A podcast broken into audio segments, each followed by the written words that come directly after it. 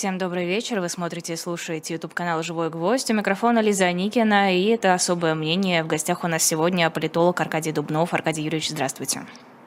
Добрый вечер, Лиза.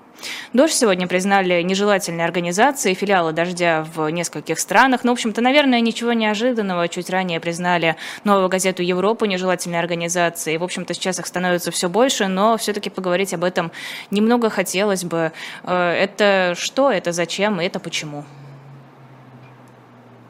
Лиза, безусловно, это главная тема дня, но я хотел два слова вначале все-таки э, отдать дань памяти э, Владимиру Алексеевичу Высоцкому. Сегодня 43 года, как его не стало. А он умер на 43-м году жизни. Сегодня 43 года, э, как мы живем без него, да? То есть, если вы хотите вычислить его возраст сегодня, если он был бы жив – то спросите, сколько лет Марине Влади. Они ровесники. Да, а, вот мы сразу поймем, какого уровня эпоха уже осталась позади. И просто я хочу сказать, для меня это лично важно, как и для э, огромного количества людей моего поколения, поколения старше, поколения младше меня. А Высоцкий был э, очень значимым э, значимой фигурой, значимым маркером, так сказать, нашей жизни. И то, что его помнят почти полвека, э, после его ухода уже однозначно говорит, что он остался в истории как человек, выражавший очень многие наши, так сказать, э, эмоции, антипатии, пристрастия. Многие задают вопрос, э, что бы он сказал сегодня, по чью сторону баррикад оказался бы Высоцкий. Вы знаете, я не хочу гадать на эту тему, потому что я очень боюсь, очень боюсь неожиданных, так сказать, э, такого рода мысленных экспериментов. Мы уже являемся свидетелями сказать, очень многих э, перекувырканий известных персонажей, поэтому э, хочу остаться с тем Высоцким, которого мы знали. Вот. Теперь, э, да, про дождь. Дождь – это, это э, вполне ожидаемое, так сказать, да, вполне ожидаемое событие. Я имею в виду объявление униженной организации. А, но, тем не менее, э, малоприятно, и я э, выражаю глубочайшее как бы, сочувствие и сожаление не только самому дождю, но и всем тем, кто привык Э, смотреть дождь, и теперь э, это можно делать по-прежнему, конечно, включая VPN, но тем не менее э, значительное количество людей станут опасаться, так сказать, иметь какое-то хотя бы отношение к дождю. А вдруг сосед увидит, услышит, что ты смотришь дождь. Я думаю, что сегодняшнее объявление дождя нежелательной организацией – стоит буквально в одном ряду, и очень это симптоматично с принятым сегодня же законом о рамках призывного, э, увеличения рамок призыва в России. Почему? А, смотрите, почему. А, как заявил сегодня генерал Картополов, по-моему, уже его, так сказать, видеоряд, как выступление в Думе на эту тему, он же председатель комитета по обороне, Думе, значимая персона, в последнее время стал очень публичный. А, вот, он сказал, отвечая на э, призывы депутатов, которые предлагали некие поправки все-таки внести, которые э, разрешали бы сделать исключение для э, дать возможность уйти от призыва отцам э, трех детей, да, э, малолетних детей, либо отцам э, ребенка инвалида ну, как бы понятно, да, которые, которым требуется уход. Так вот, он отвечал ему этой теперь великой фразой, которая фактически, ну, в общем, рассекретила э, намерение высокого начальства. Да? Он сказал, что этот э, готовился в преддверии, в плане подготовки к большой войне и общей мобилизации. Слушайте, это заявление э, дорогого стоит, да? И хотя нас уже ничем не удивить, а, мы живем в условиях, так сказать, тех самых военных действий, которые э, запрещается неофициально называть войной, тем не менее понятно, нам и сейчас и всегда было понятно, что неотмененный закон о всеобщей мобилизации это была, так сказать, такая очень, очень я бы сказал, даже не хитрая, а очень довольно простоватая уловка в плане подготовки к тому, что нас ждет еще. Так вот, закрытие или, как бы, так сказать, сделать еще одну попытку прикрыть независимые средства массовой информации, а, которая позволяла бы узнавать реальное состояние дел в мире, а, в России, вокруг России, в связи с, с, с военными действиями в Украине. Это все общий, так сказать, рисунок подготовки к той самой большой войне, о которой говорил генерал Картополов. Да? А, сегодня еще один блестящий, так сказать, образец генеральского красноречия проявил генерал Соболев из того же комитета по обороне. Вы, наверное, видели это, да? А, он сказал, что отсрочку... А, нечего пускать, нельзя пускать. Нельзя пускать тех, кто получил уже повестку э, значит, о призыве, нельзя пускать за границу. А, потому что, понимаете, ну, большинство наших людей, они, конечно, патриоты нормальные, но есть и негодяи. Этих негодяев в два раза больше, нормальных людей и патриотов. То есть это, вообще говоря, такие секреты, э, что называется, советского военного э, социума, что даже диву даешься.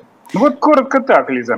Ну подождите, вот, э, э, господи, ну хорошо, сказал он, э, Картополов, что это преддверие большой войны, но мало ли кто чего говорит. Мы слышим самые разные заявления и про ядерные удары, про все остальное. Все-таки против такого раздвижения сроков призыва выступили главы профильных комитетов Совета Федерации. Наверное, это тоже имеет значение и как-то уравновешивает. Вряд ли стоит ориентироваться только на Картополова, говоря о предстоящей или не предстоящей мобилизации. Ну, по-моему, их уже там присмирили. Я, если я не ошибаюсь, я уже видел замечание, что, в общем, они сняли свои поправки. А, не, не, да, поправки тогда, не, поправки тогда сняли те, кто предлагал лишать гражданства за дискредитацию, экстремизм и что-то там еще. А эти господа, кажется, ничего не забирали пока обратно. Там же не поправки, а чистые высказывания публичные. Ну, может быть, может быть, им позволит проявить некое своеволие, свободомыслие.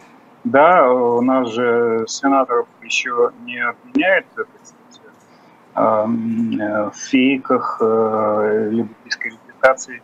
Хотя, в общем, не исключено, что как только они станут бывшими, все может случиться.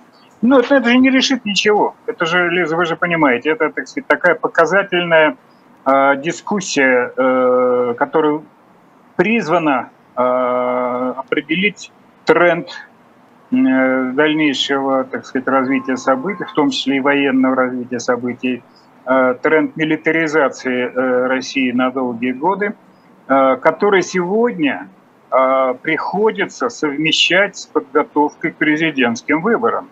Вот что еще, за, в общем, как бы проблематично для власти. 17 марта следующего года нужно будет переизбирать Владимира Владимировича, а на фоне принятия этого закона ну, достаточно, есть много оснований считать, что люди не будут довольны. Особенно те, э, кому это имеет отношение, да, у кого сыновья призывного возраста, либо кто-то хотел успеть своего сына отдать, так сказать, или э, учебу вуз и так далее. Короче, сейчас, ну, смотрите, мы сейчас это увидим буквально с сегодняшнего вечера.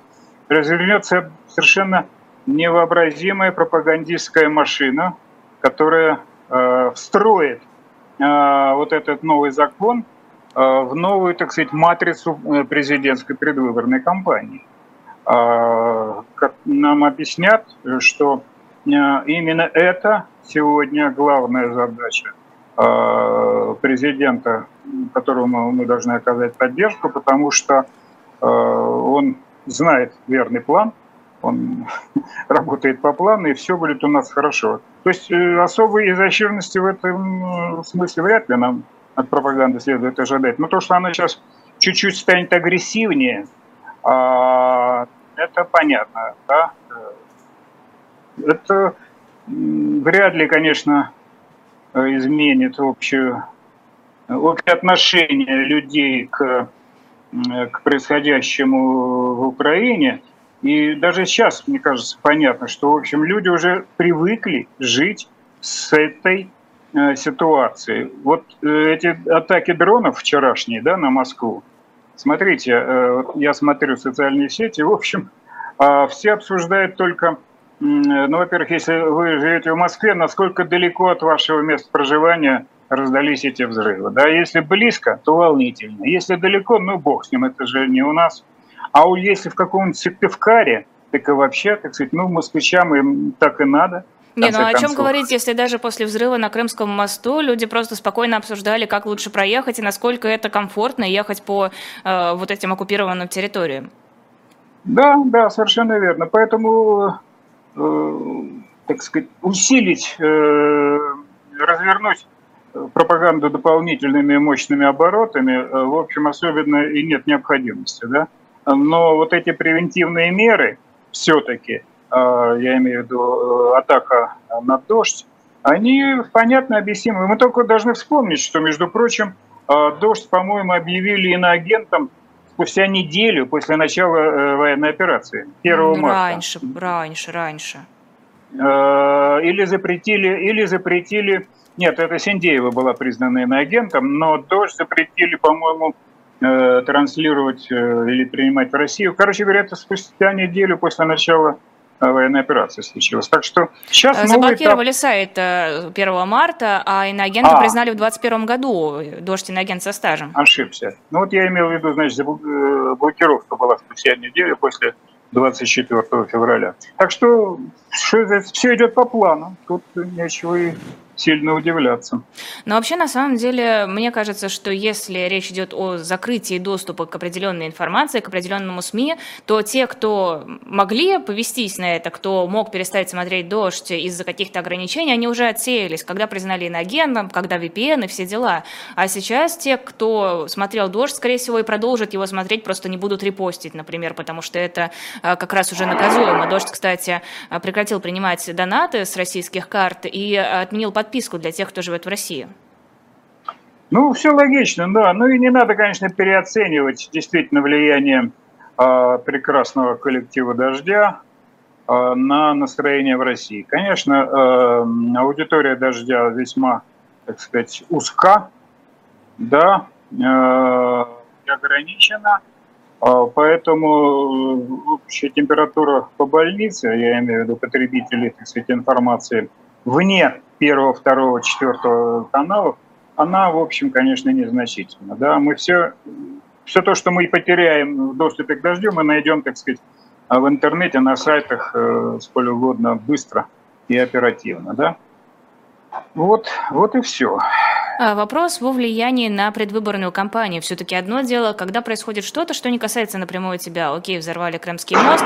Если тебя не было на этом мосту, то тебя это не волнует. Прилетели дроны в Москву, но они же не у тебя в окне взорвались, так что все нормально. А вот если из твоей семьи начнут забирать э, людей на войну, если начнется новая волна мобилизации и еще больше людей заберут э, сражаться в Украине, то, наверное, будет все-таки больший уровень недовольства. Это коснется людей напрямую. Это выразится в отношении отношении к Владимиру Путину?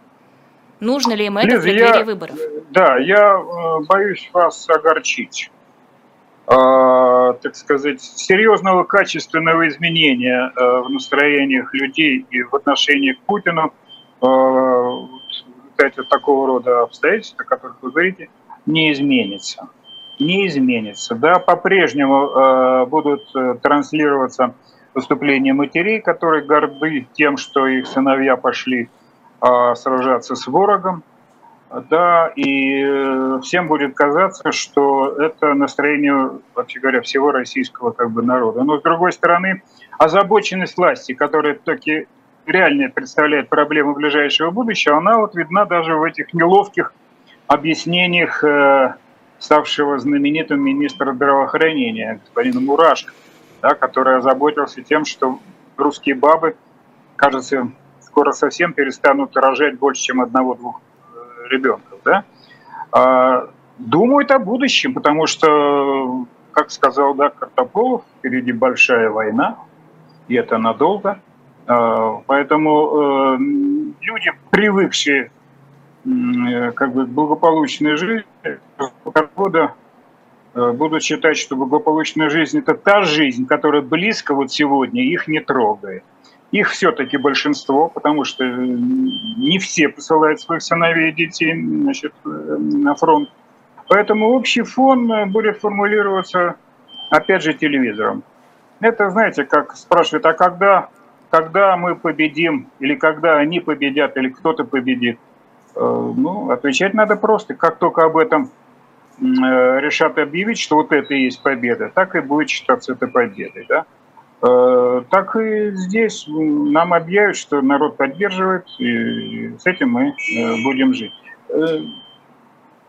Лиза, мы живем в такой особенной стране, в которой культ войны и побед – это главный смысл содержания а, нашей последнее, наверное, по поводу военных законов. Госдума разрешила губернаторам создавать специализированные унитарные предприятия для охраны общественного порядка в период мобилизации, военного положения и в военное время. А, я читаю это как губернаторы будут иметь право создавать собственные армии, которым будут выдаваться, будет выдаваться стрелковое оружие. А вот тут как бы зачем это Кремлю? Зачем Кремлю позволять э, главам регионов создавать собственные воинские подразделения? Ну, видимо, у Кремля нет возможности э, своими, так сказать, силовыми структурами центрального подчинения обеспечить порядок в регионах. Э, ведь это же э, все делается будет за счет местного бюджета. Для этого не нужно, так сказать, особенных э, трат из государственной казны, да, привлекут бизнесменов, да, их, что называется, натянут, как сейчас уже натягивают, да, они будут платить взносы. И это, в общем, э, достаточно бесплатно будет для Кремля. Но, с другой стороны, появятся такие частные э, ЧВК или Ч, ЧГВК, частные губернаторские, так сказать, да, э, эти команды. Короче, э, в общем, тоже логично. Э, людей, конечно, немного, но если э, дать им оружие и не призывать, то, в общем, это все равно э, вооруженные люди, а значит, их можно, э, ну, хотел сказать, не пустить в расход, но, во всяком случае, ими заместить тех, э, кого можно было бы пустить в расход в смысле регулярной армии. А, война, да? война у нас где-то впереди, как объявил генерал Уже Картополов. Вот теперь ей. уже вот все, да, в Думе уже, видимо, нужно дезинфицировать ее, что ли, не знаю. А, давайте к следующей теме перейдем. В Москве прошла встреча представителей России, Армении и Азербайджана, и Никол Пашинян говорит, во-первых, что э, жители Нагорного Карабаха пусть сами решают вопросы, связанные с их будущим, а во-вторых, Армения готова подписать с Азербайджаном соглашение на основе достигнутых договоренностей. Правда, мы с вами это обсуждали еще в прошлую нашу встречу, которая была, кажется, несколько месяцев назад, все еще ничего не подписали. Но является ли это каким-то новым шагом в подписании этого договора, в заключении каких-то соглашений? Соглашений? Шагом. Да, шагом. Лиза, Лиза, у нас сегодня вечер огорчения. То есть я вас опять огорчу, хотя вы особенно не удивитесь. А, может а, кто-нибудь меня хотя бы порадовать? Ну, чуть-чуть. Э, обратитесь, так сказать, аутсайд. Это не ко мне. Я, когда э, делал анонс сегодняшней нашей передачи, я написал. Да, видели. А хорошего мало. Значит, э, что касается этой трехсторонней встречи нулевой результат этой трехсторонней встречи. Нулевой. Значит, стоит почитать, э, э, так сказать, краткий, краткий тезисное изложение со стороны э, Сергея Лаврова, который сказал, что, в общем, мы обсудили все, а, и, остановились на том, на, на стремлении понять, где мы находимся в процессе мирного процесса. Как-то так он сказал. А, значит, э, это, э, так сказать, была игра, значит, знаете, как говорят, вам такси или шашечки? Да, вот здесь сегодня была шашечки. Мы должны были отметиться, что Москва по-прежнему является как бы доминантом мирного процесса на Южном Кавказе. Да? И не случайно Лавров опять говорил о том, что мирный процесс может быть только в рамках трехсторонних соглашений, заключенных в 2020 году Арменией, Азербайджаном э, и Россией после той 44-дневной войны. Значит, по существу а, не получается. Да, во-первых, Пашинян сегодня дал очень большую пресс-конференцию, э, отправляя своего министра в Москву. А, и там сказал много вещей, а еще важнее то, чего он мне сказал. Ну, во-первых, он сказал, что э, он дал понять, что вообще затык главный – это опять проблема Лачинского коридора, а точнее судьба Карабаха. Москва, вот уже значит, 225 дней отсчитано, как только начался э, процесс блокировки Лачинского коридора со стороны Азербайджана, Москва не в состоянии э, оказать влияние на Баку, заставить его разблокировать. Да, Азербайджан считает, э, считает договоренности по-своему, считает, считает себя победителем в войне э, и как бы э, требует всех бенефитов. Да? А Москва не очень хочет сопротивляться Баку, потому что у Москвы свои интересы. Она не хочет портить отношения с э, очень важным региональным сказать, государством, сильным а, с точки зрения, так сказать, э, энергетических э, перспектив, там, да, но и с точки зрения того, что э, Москву беспокоит судьба российских миротворцев в Карабахе. Как, как только соглашение реальное, мирное было бы подписано, это означает, что Карабах а, формально, официально, как угодно, юридически становится частью Азербайджана, а в этом случае господин Алиев, президент Азербайджана, сказал, что никакие, так сказать, никакие иностранные, по-моему, там военные, военные страны присутствия не должно быть на нашей территории. Да? А, поэтому вывод этих российских миротворцев, в общем, может случиться раньше, чем он э, по соглашениям 2020 э, года должно быть только в 2025 году. Вот. Ну, а само по себе мирное соглашение, оно основанное на признании территориальной значит, целостности взаимной и той, и другой стороны, оно э, очевидно. То есть оно, конечно, будет на этом базироваться, но сначала Азербайджан пытается э, решить проблему Карабаха так, чтобы к этому не возвращаться. Значит, проблема, он пытается сделать все возможное, чтобы просто выдавить армянских жителей Карабаха из Карабаха. Да, потому что обеспечить права, э, так сказать, этих армян карабахских реально, так как э, хотели бы, так сказать, сами армяне в Ереване, э, не получится. Поэтому Пашинян снимает себя как бы, как бы снимает себя ответственность и говорит, что судьба этих армян – Карабахский должна решаться в прямых переговорах между Степанакертом и Баку.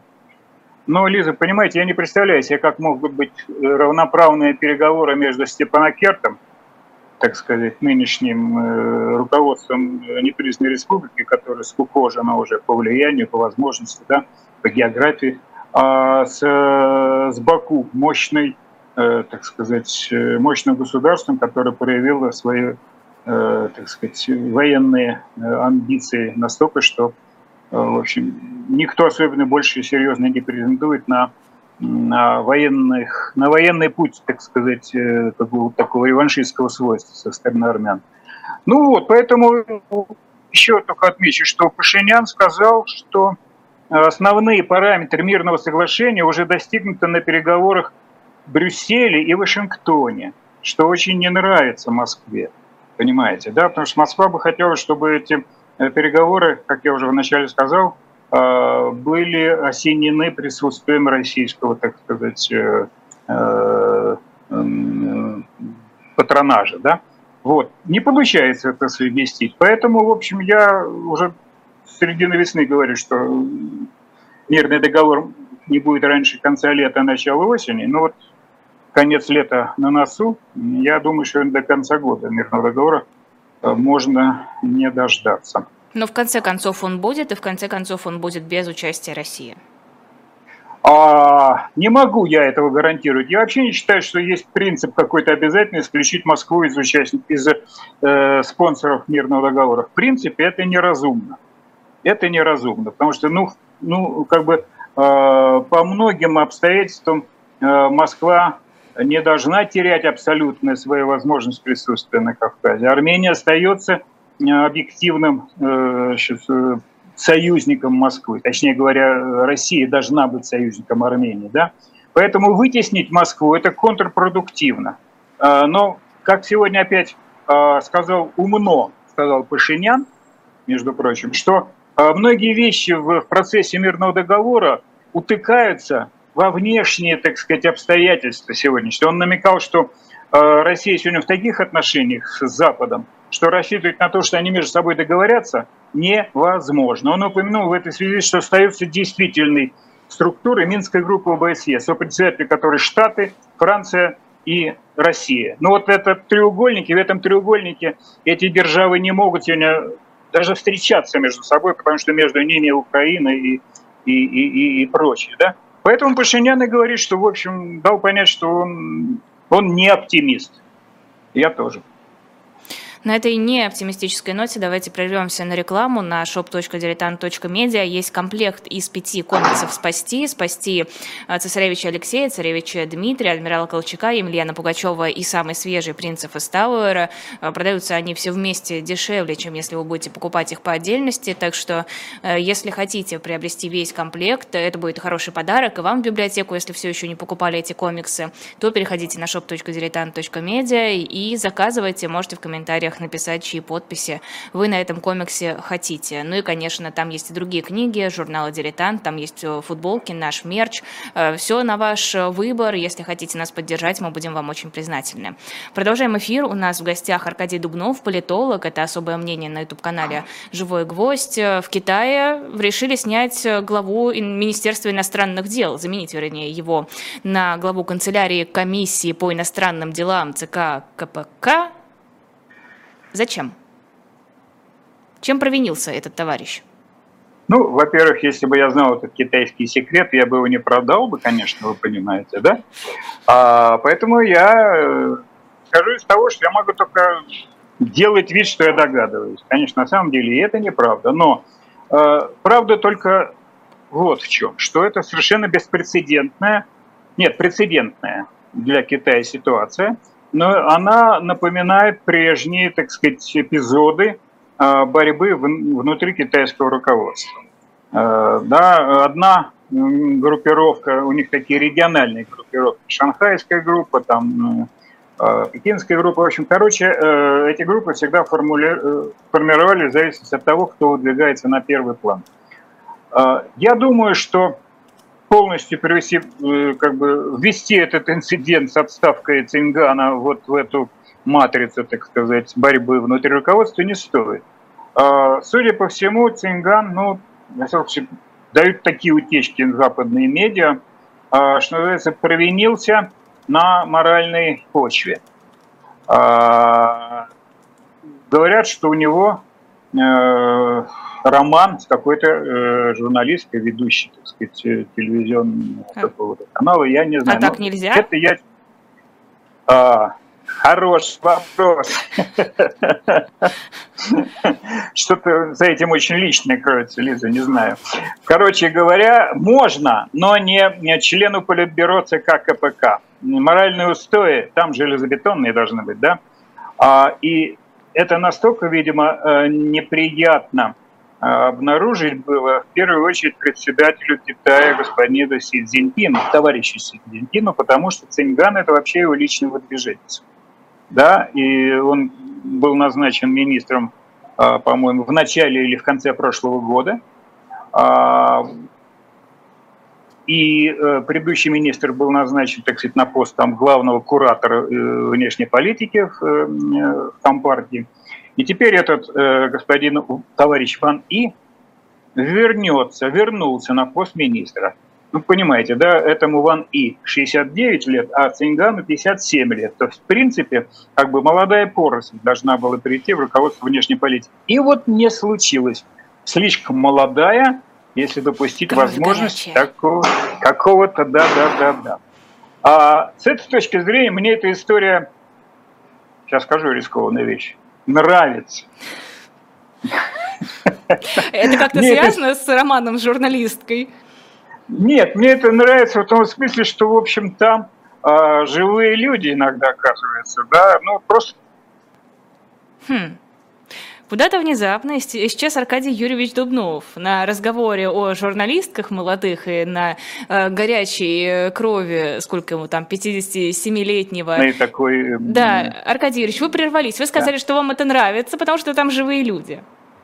Да, да, да, там живые люди. Ну вот, э, э, к сожалению, они вот так вот, я, э, к сожалению, наказаны так, да, но я не знаю, если это правда, о чем говорят эти западные супостаты, намекая вот на адюльтер или там на что-то еще, э, то, ну что, я не думаю, что внешняя политика Китая сильно изменится, просто э, переговорщик э, главный, который, наверное, должен был определять вот эту мирную инициативу Китая по Украине, им, скорее всего, и был, наверное, Цинган, хотя точно сказать могу, конечно, да. Ну, короче говоря, нужно на ходу менять, менять, так сказать, э, какую-то тактику, да. Ведь из-за этого были сорваны Пекин визиты министра иностранных дел Великобритании, а, по-моему, Барель, да, глава дипломатии европейской, тоже отменил свой визит. То есть это все серьезно.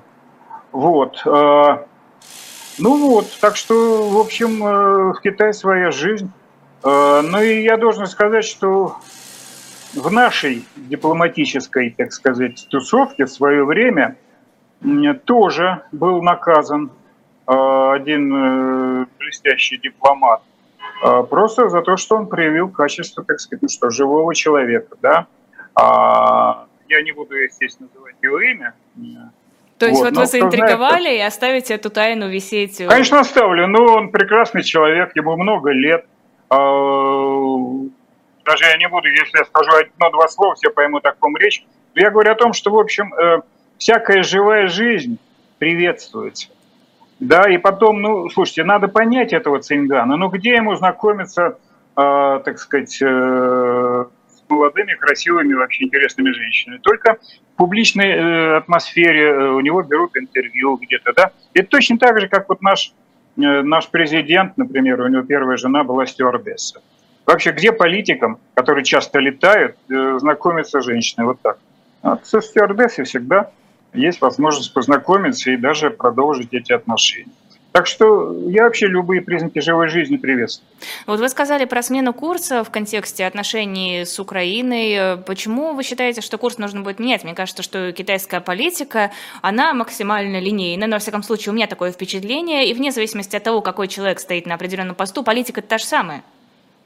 Здесь, наверное, вы меня неправильно поняли, либо я э, не очень э, сказать, точно выразился. Я как раз хотел сказать, что ничего не, меня, не будет меняться, просто поменяется фигура главного переговорщика. И, э, значит, нужно к этому будет приспосабливаться, потому что э, китайские дипломаты – это э, вещь в себе, э, весь себе сирич непознаваема, да, так что тут трудно как-то что-то комментировать еще больше.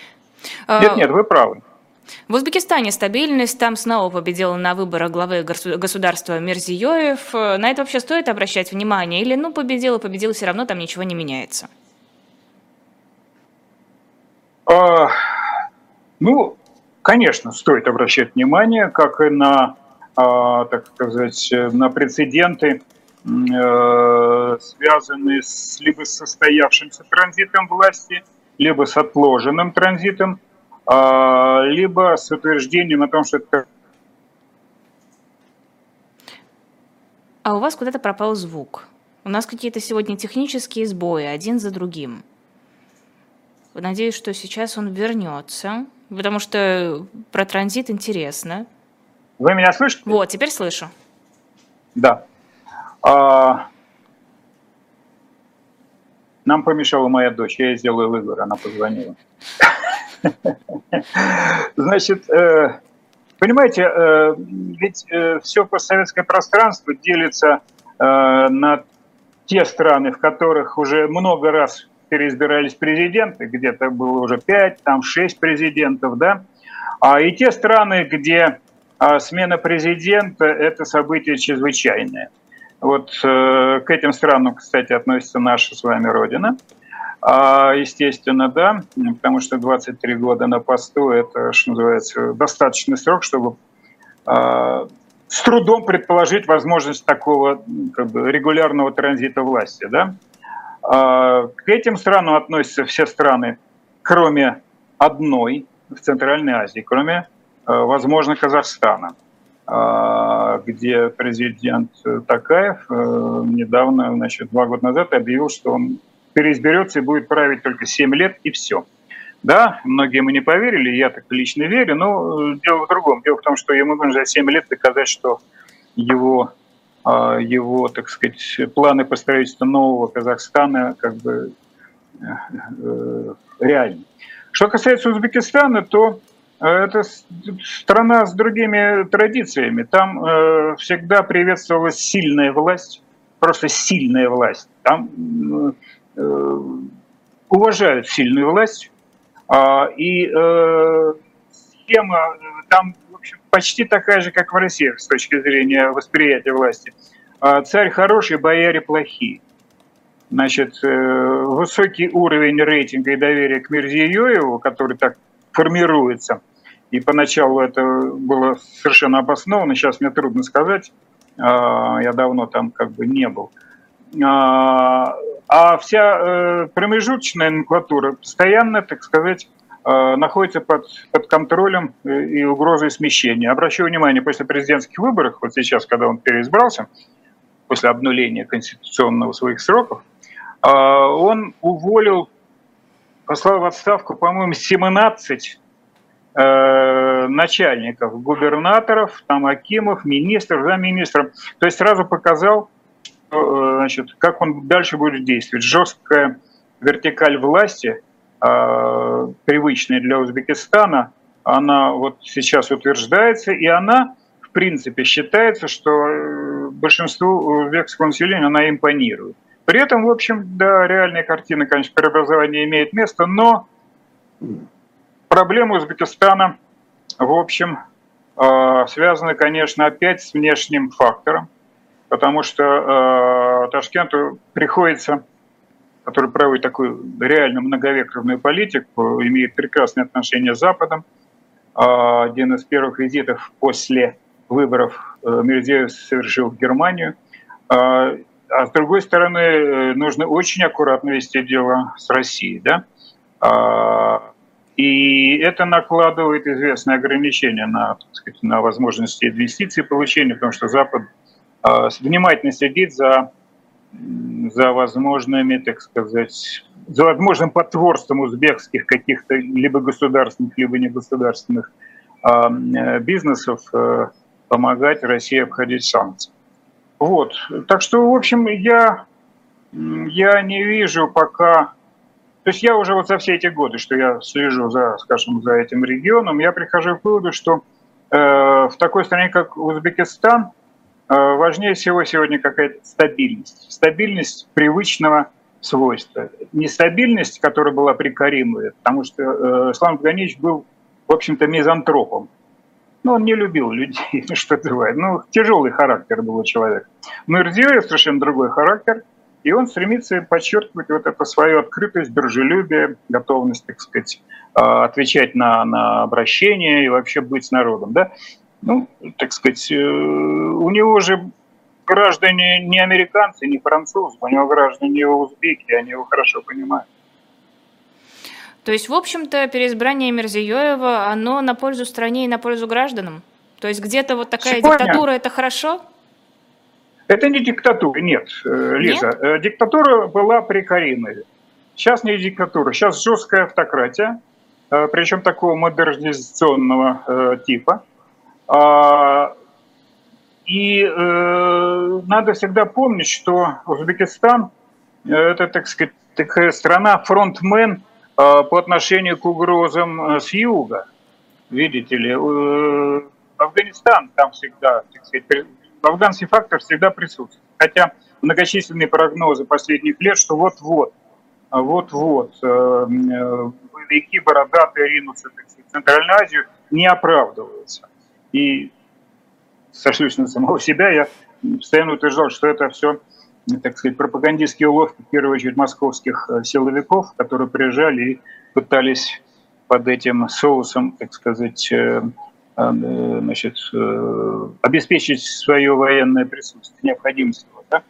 Вот. Так вот, огромное количество, так сказать, усилий в Узбекистане приходится прикладывать для того, чтобы обеспечить вот эту еще и внешнюю безопасность. При том, что Узбекистан э, самая важная страна в регионе, она является как бы таким, понимаете, контрапунктом всей, э, всей экономической, так сказать, помощи, которую мир может оказывать сегодня э, Афганистану. Узбекистан единственная страна, которая последние годы что-то там построила, там, железную дорогу. Узбекистан единственная страна, которая имеет мощный, так сказать, даже мост мост дружбы, по которому выводилась советская армия из Афганистана в 1989 году. Он хоть построен в советское время, но это очень важнейшая инфраструктура. Я говорю о том, что а, к Узбекистану в этой ситуации надо относиться не то чтобы терпимо, но с пониманием и к тому, что там происходит.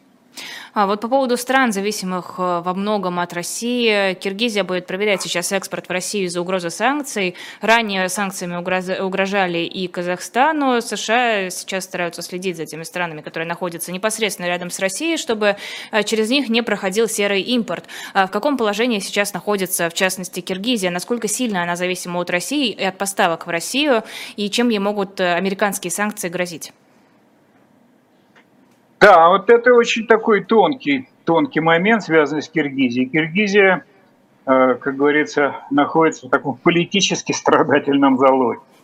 А, да, американцы уже выбрали четыре компании э, Киргизии, которых, на которые наложены как будто бы санкции за то, что они пособничали в обходе э, сказать, России санкций. Да, действительно, да, действительно, через Киргизию, если верить, так сказать, американцам, э, многократно увеличился э, поток, э, поток серой, серого импорта из других стран, полупроводников, хотя нет, сегодня нельзя говорить полупроводников, ну, в общем, короче говоря, товаров...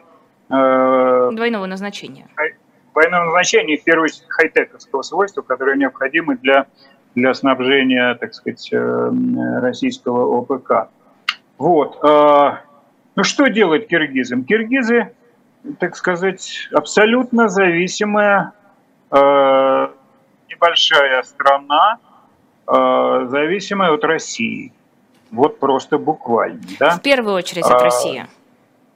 В первую очередь от России. Больше ни от кого. Китай, что называется, здесь не играет ну, во так, как э, может и, и играет Россия. Значит, российская военная инфраструктура, там типа небольших, но тем не менее важных военных, э, военной базы в Киргизии находится, да. А киргизские трудовые мигранты, их 600, там 700 тысяч э, работают в России, да. А Киргизия остается страной с наиболее высоким уровнем я бы сказал, лояльности к России исторически и в языковом смысле. И вот пользуясь тем, э, что э, Киргизия зависит от э, России, Москва, на мой взгляд, позволяет себе, я бы сказал, достаточно в унизительном тоне делать окрики Бишкеку за то, что он что-то сделал не так. В частности, последний был окрик связан с тем, что что якобы э, принятый в Киргизии закон о языке, вот эта тема языков, это вообще больная тема на протяжении всех десятилетий, э, особенно в Центральной Азии, принят закон, согласно которому гражданин Киргизии, занимающий должность государственную где-то, да, так сказать, он должен знать киргизский язык. Уважаемый Сергей Викторович Лавров Э, уверен, что совершенно не следит за тем, что там происходит законом, но, э, э, так сказать, очень внимательные люди в российском посольстве в Киргизии доложили ему, что это нехорошо, что это может оказаться интересов России. На самом деле, в этой ситуации президент Киргизии, на мой взгляд, Жапаров, он ответил, что, в общем, никакого отношения к ущемлению русских не имеет. Это, потому что если э, принимает на работу врача русскоязычного, то никто не будет, так сказать, требовать от него знания киргизского языка. Речь идет о, о номенклатуре, связанном с делопроизводством. Да? А вот такая средняя, скажем, интеллигенция, э, врачи, учителя, они, конечно, э, не будут как бы, никакие рестрикции за незнание киргизского языка на них наложены не будут. А, но самое главное, что в Москве не хотят или делают вид, что не хотят понимать, это Э, проблема сохранения национальной идентичности этих государств, первым маркером который является возрождение языка. То касается и узбекского, то касается и казахского, то касается и киргизского языков, которые в советские времена были, в общем, ну, явно уступали по значимости, так сказать, э, русскому языку. Все это было хорошо. Да, конечно, через русский язык э, много замечательного было сделано в этих странах, но Э, они сегодня независимы или хотят считать себя независимыми, а одним из, э, так сказать, структурных, я бы сказал, скреп независимости является язык и возрождение его культуры. Так что здесь вот эта избыточная опека России, она, она конечно, не может не раздражать киргизскую так сказать, общественность, а там есть общественность. Вот в отличие от других стран, там есть общество, там есть общественное мнение. Там есть, в общем, достаточно свободная пресса, оставшаяся в наследство от времен, э, так сказать, эм, когда Киргизия назывался островком демократии в Центральной Азии, да, когда работало множество НКО, э, получающих гранты на Западе и так далее. Но, тем не менее, киргизы пытаются сопротивляться. Вот, э, как считают, навязанный киргизскому парламенту закон об иноагентах, очень похожий на российский закон, в конце концов киргизский, киргизское общество отбило. Авторы, инициаторы этого проекта в э, Жагор Кеннеш, так называется парламент, они отозвали свои подписи под этим законом, под этим законопроектом. То есть вот эта зависимость есть, но ее при любой возможности, в общем, э, киргизы пытаются каким-то образом ослабить, либо от нее избавиться. Да? но никуда не деться все равно, потому что именно э, Россия вот сейчас там, например, объявила о том, что выделяет какие-то деньги на, на учебники для киргизских школ. Э, ну, бедная страна, ну просто бедная. Да, Жапаров теперь жалуется еще на киргизов на своих. Оказывается, вот в октябре должен быть саммит СНГ, и они никак не могут достроить дворец, э, дом правительства для проведения этого саммита. И он раздраженно сказал, что киргизы работать не хотят, вместо 8 часов там работают 5 часов, и обед большой. В общем, короче говоря, он вынужден приглашать а, из Объединенных Арабских Эмиратов, по-моему, так сказать, рабочих, да, что возмутило киргизский, киргизскую общественность, да. В общем, мне очень, я очень сострадаю вот этой ситуации в Киргизстане.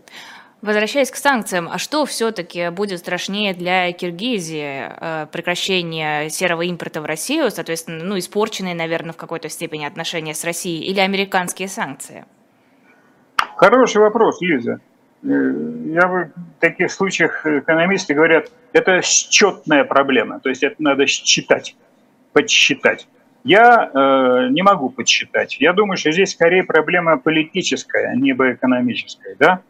А, я думаю, что если американцы или Запад, ну, в первую очередь, конечно, Штаты, будут усердствовать своим давлением на Киргизию, то это а, приведет к обратному результату. Киргиз, киргизы скажут, ну, нафига нам, вообще говоря, эти западники, они выматывают, они нас лишают, так сказать, всяких э, возможностей вылезти из этой ситуации. То есть, как бы, мне кажется, что, что здесь нужно тщательнее работать, да, потому что в ином случае, в ином случае, повторяю, результат будет обратный, и э, Бишкек, что называется, э, станет еще плотнее ориентироваться и как бы слушаться Москву. Да, э, вот как-то так. Э, последняя тема, думаю, на сегодня, снова внутрироссийская, это запрет трансгендерного перехода. Еще одна э, область, в которую власть решила влезть своими грязными руками, еще одна сфера, которую она пытается запретить после э, ЛГБТ и прочего. Чем помешали России люди, которые решили сменить пол? Вряд ли это действительно для того, чтобы побольше набирать людей в армию. Все-таки аргументация максимально бредовая. А, Здесь, мне кажется, вопрос как бы глубже и трагичнее. Я э, просто э, как бы отпасую вас и себя лично к 2012 году, когда был принят закон э, Тима Яковлева, да, запрещавший, скажем, там, усыновлять детей приемных, так сказать, американцам. Видите ли, тогда началась откровенная эпоха мракобесия – вот первый мракобесный закон, я считаю, это был вот тот самый закон, э, который означал, что вот эта запретительная, так сказать, цивилизационная консерватив, консервативность, она, она начинает давлеть э, и совпадать с вот этим будущим совершенно э, потрясающим всех нас, я так думаю, на всяком случае, таких, как мы, э, вот этим изгойством российским, мировым изгойством, когда э, Россия вытесняет себя из, э, из круга стран, где, в общем, уважение к праву личности, иметь э, какую-то свою частную жизнь, распоряжаться как бы своим телом, либо а, либо даже не, э, как бы, понимаете, понимать, что некоторые вещи присущи человеческому э, человеку, э, возможно, генотипно, возможно, с рождением. Вот оказалось, что а, вот этот трансгендерный переход и вообще трансгендерность и транссексуальность является Э, одним из, э, одной из болезней в списке мировых э, болезней. Есть такой список, вот я посмотрел, а, где в соответствии с этой мировой международной классификацией а, вот эта трансгендерность, она является болезнью, которая лечится. Не-не-не, исключили подвергается... же. Исключили из, спис... а? исключили из списка болезней. Это теперь не болезнь, а, господи, как она называется? Э, не помню точную формулировку, но это не болезнь теперь. Но это у нас, да, она у нас она перестала Нет, болеть. Нет, в принципе, оно э, надо проверить, конечно, насколько я знаю, по мировой классификации, это как раз лет 10, наверное, назад исключили из списка болезней. Э, значит, кто-то из нас больше прав, кто-то меньше прав. Но то, что э, очевидно, что э, есть очень немного случаев, когда э, подрастающий ребенок чувствует дискомфорт от того, что у него вот это расстройство половой идентичности, он даже его не понимает, а начинает сказываться и приводит его к депрессиям, а иногда к суициду в более взрослом, да, так сказать, возрасте. Это же факт. Но я просто точно, я лично знаю семью, где э, вот мальчик, подрастая, все больше и больше проявлял себя, так сказать, как девочка. Да? Это, с этим ничего не сделаешь. Нужно этих детей, а, что называется, а, любить, холить и лелеять, и делать все возможное, чтобы, а, чтобы они прожили жизнь так, как им это удобно, и так, чтобы они не мешали другим жить. Это совершенно очевидное свойство современного, так сказать, современной цивилизации. Отдать возможность людям – прожить свою жизнь. Свою жизнь, не вмешиваясь в ее, понимаете, да? В нее. Вот. И вот это подписанный закон, на мой взгляд, на мой взгляд, еще, еще один шажок в углубляющуюся пучину мракобесия, в которую падает наша страна. Спасибо огромное. Это был Аркадий Дубнов в эфире YouTube-канала «Живой гвоздь». Подписывайтесь, ставьте лайки. Если есть возможность, поддерживайте нас донатами. QR-коды есть на видео, ссылки есть в описании. В 21 час будет программа «Статус», так что у вас есть час перерыва, а затем приходите снова на «Живой гвоздь» и смотрите Екатерину Шульман и Максима Курникова. Всего доброго. Всего доброго. Спасибо.